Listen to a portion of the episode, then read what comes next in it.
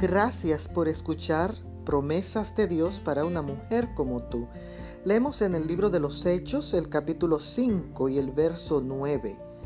Y Pedro le dijo, ¿por qué convinisteis en tentar al Espíritu del Señor? He aquí a la puerta los pies de los que han sepultado a tu marido y te sacarán a ti.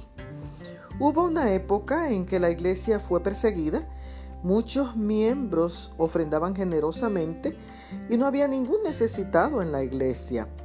Así que Ananías y Zafira, siguiendo el ejemplo de Bernabé, y para quedar bien, vendieron una propiedad, pero se pusieron de acuerdo para mentir sobre el precio, lo cual los hacía unos hipócritas mentirosos que querían aparentar santidad e impresionar el corazón de los hermanos.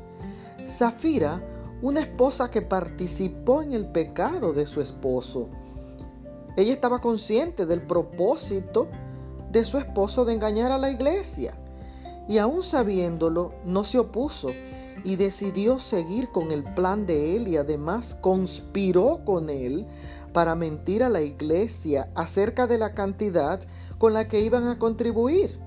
El triste resultado de esta acción fue que Dios los mató a los dos. Zafira no debió haberse hecho cómplice de los deseos de su esposo. Si se hubiese negado, no habría perdido la vida en este litigio.